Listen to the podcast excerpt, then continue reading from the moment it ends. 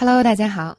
今天的课程里呢，再教大家处理一个有点棘手的场景，就是呢，我们坐飞机的时候或者火车，有人踢你的椅背，我们到底应该怎样交涉？接下来呢，就教大家用六句话制止别人踢你的椅背。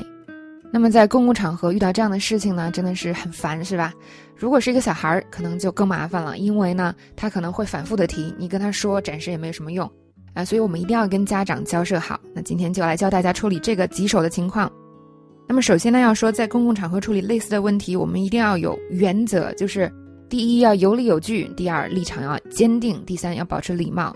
有理有据呢，就是说我们要讲道理啊，不要认为我我占理，所以我就很凶，或者是啊没有礼貌，我直接跟你发泄情绪啊，这样是不解决问题的。注意，我们不是要在公共场合发泄自己的情绪，或者呢羞辱对方。而是要解决问题，你希望他不要再踢你了，或者他不要再插你的队了，而不是说哦，让大家都看这个人很傻、很坏、很没有礼貌，是吧？我们不不是要做这样的事情，所以呢，哎，一定要讲道理。第二就是立场坚定，当你的立场够坚定的时候，对方会更容易接受你的要求，他会觉得嗯，这个人可能不好惹，是吧？或者他要他就是很坚定，啊，那我还是答应他吧。那这个地方不代表说我们要凶或者不礼貌。我们还是要保持非常礼貌。一个是我们要做一个有素质的人，对不对呢？那还有一个呢，就是当你保持礼貌的时候，那更容易让对方接受你的请求。所以，请大家呢一定要注意以上的三点，不管中文还是英文处理这样的情况都是非常适用的。好，那接下来呢，我们就来看第一句。那我在飞机上，后面这个小孩疯狂踢我的椅背，是吧？那家长好像也没在乎的样子，我该怎么说呢？不好意思，你的小孩在踢我的椅背。Excuse me, your kid keeps kicking my seat。那么这个语言是非常简单的，是吧？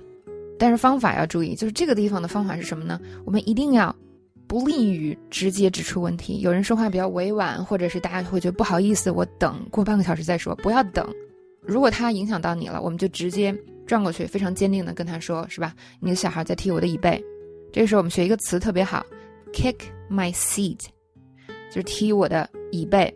其实这边没有背的感觉是吧？但是呢，说 seat 就代表这个意思啦，kick my seat。比如说呢，你的朋友是吧？有的时候我们跟朋友就是可以说话更直接一些，他踢你的这个椅背或者座位，我们就可以直接跟他说 stop kicking my seat。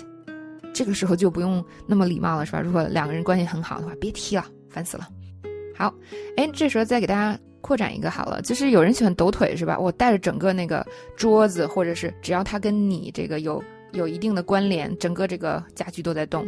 这时候我们说，Stop shaking your legs，别抖腿了，用 shake 这个词。好，这是第一句。Excuse me, your kid keeps kicking my seat。我们直接指出对方的问题。那么第二句呢？